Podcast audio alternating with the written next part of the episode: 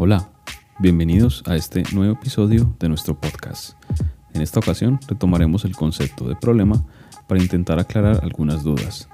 Esta intención también nos llevará a introducir lo que tiene que ver con aquellas acciones que utilizamos para enfrentar los problemas, es decir, las soluciones.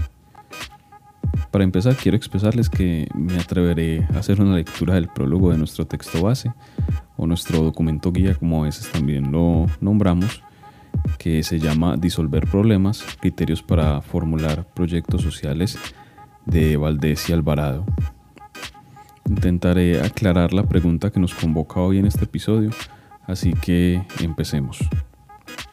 Retomando el episodio anterior, nos acercamos al contexto del problema entendiéndolo como un fenómeno que ocurre cuando una necesidad no puede ser satisfecha o realizada. Es decir, que todo aquello que impide que una necesidad sea satisfecha o realizada se le puede denominar de manera clara y concreta un problema. Veamos en este caso la concepción que tienen los autores de los que nos servimos el día de hoy. El siguiente fragmento del prólogo del texto fue escrito por Roberto Sarama Urdaneta. Dice de la siguiente manera. Para tratar problemas sociales como los que les interesa a los autores se suele tomar una de dos vías interpretativas. La primera es la de entender los problemas desde una perspectiva de interpretación denotativa. Con esto queremos decir que el problema se manifiesta en el lenguaje para dar cuenta de una realidad independiente de quien formula el problema. En este caso, se trata al problema como si tuviese existencia propia, independientemente de quienes en él intervienen, de quienes lo perciben y de quienes lo enfrentan. De hecho, es común la expresión de atacar el problema, como si este fuera un dragón que requiere de un San Jorge para su destrucción. Una visión objetivista del mundo alimenta esta forma de entender los problemas sociales. Pensar, por ejemplo, que la corrupción, uno de los problemas sociales más recurrentes en nuestros países, solo puede solucionarse por medio del establecimiento de un mayor número de mecanismos de control, es el resultado de esta manera de aproximarse a los problemas. La segunda vía entiende los problemas desde una interpretación connotativa. Con esto queremos decir que el problema se muestra en el lenguaje para hacerse interpelable por la acción en la que emerge el problema.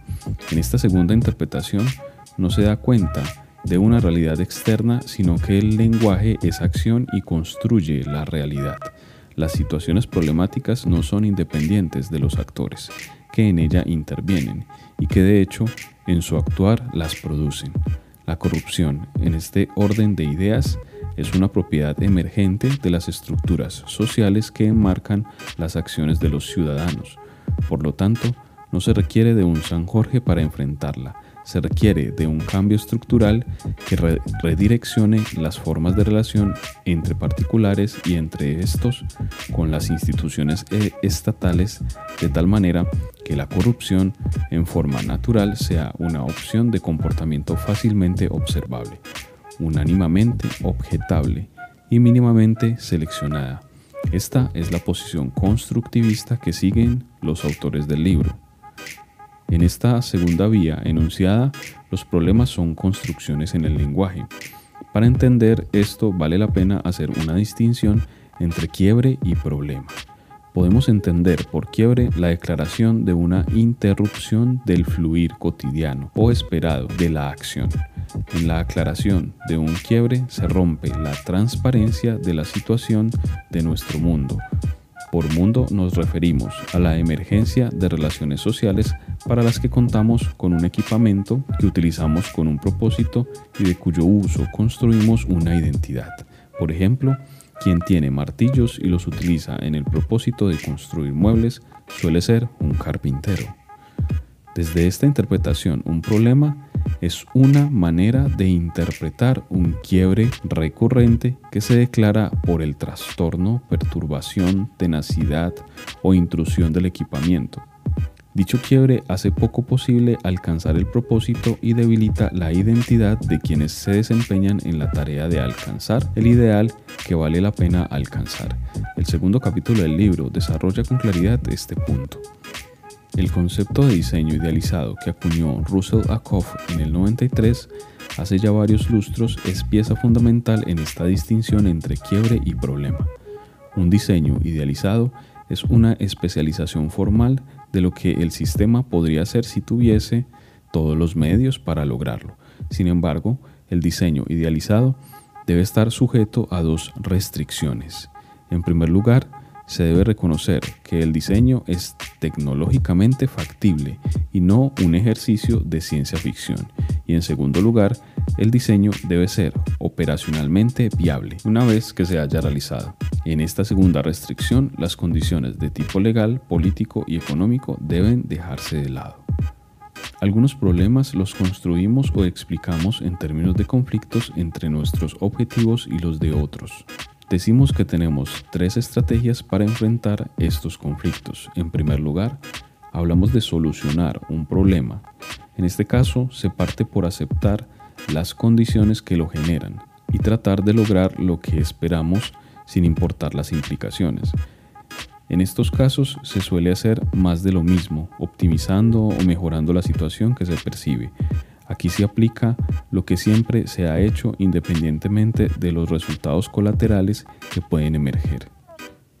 En segundo lugar, hablamos de resolver un problema que es una situación intermedia en donde se aceptan los factores que rodean al problema y se distribuyen las ganancias y las pérdidas entre los afectados. Y en el tercer caso, hablamos de disolver un problema. En este caso, no se aceptan como dadas e incuestionables las condiciones que producen el problema y lo que se busca es reconstruir el contexto en el que emerge el problema para que su percepción se transforme. Las acciones siguientes buscan transformar el contexto de tal manera que el problema percibido desaparezca al cobrar vida el diseño idealizado. En el marco de la ingeniería, el lenguaje sobre el problema es muy frecuente. Diversificar las concepciones de solucionar para empezar a incorporar eh, la, la, de resolver y luego la de disolver puede brindar muchas herramientas a la hora de proponer tecnologías como formas de afrontar los problemas. Esta lectura que acabamos de hacer pues nos pone de manifiesto ya una concepción bien aplicable y bien entendible sobre el problema podemos observar que el problema se entiende de una manera denotativa y en este caso alude a una perspectiva prácticamente objetivista, ¿cierto? Y la, la otra forma de entender eh, el problema es verlo desde una perspectiva connotativa y, allí aludimos directamente a la capacidad que tiene el sujeto para construir su, mundo simbólico y darle forma y sentido pues al mundo de, de, afuera. Entonces ambas formas son bien interesantes de concebir en el marco de un análisis sistémico del problema. Sin importar la concepción que manejemos para el ingeniero de sistemas, un problema siempre debe observarse como eso, como un sistema. Es decir, un problema es susceptible de observarse de forma sistémica y de hecho puede ser imprescindible realizarlo de esta manera, es decir, analizarlo de esta manera. Con respecto a la solución, yo creo que podemos resaltar las tres concepciones que se plantean, que son básicamente solucionar problemas, solución, decir que solucionamos un problema es muy frecuente en el ámbito de la ingeniería y de la ingeniería de sistemas no pasa de largo tampoco. Es de hecho una concepción muy popularizada y eh, en el texto nos invitan a explorar tal vez otras concepciones, como por ejemplo la de resolver un problema que tiene una connotación distinta, en tanto para los autores intentan sopesar un poco más las ganancias y las pérdidas cuando se, se resuelve un problema. Digamos que la diferencia sutil entre solución y resolver solucionar y resolver puede ser una especie como de mediación que aparece en la palabra de resolver. Y finalmente, la premisa última que van a manejar los autores en el documento y en nuestro documento guía o texto base es disolver. Hablan de disolver un problema y esa concepción pues es eh, relativamente novedosa. Los invito a que vayan al texto base para que lean un poco, seguramente les va a servir bastante porque ese texto eh, trata de muchas herramientas justamente para tomar los problemas y tratar de afrontarlos o de enfrentarlos. Entonces, en el ámbito de la ingeniería, esto puede ser bien, bien interesante, una ruta para utilizar algunas herramientas que pueden ser herramientas gráficas, herramientas estadísticas, herramientas a veces matemáticas también que ayudan a entender los problemas. Y bueno, eso es todo por ahora. Espero que esto les haya dado una perspectiva eh, un poco más amplia acerca del problema que ya veníamos eh, trabajándolo y abordándolo desde eh, nuestro episodio anterior. Yo soy Jonathan Taborda y espero verlos en el próximo episodio. Hasta pronto.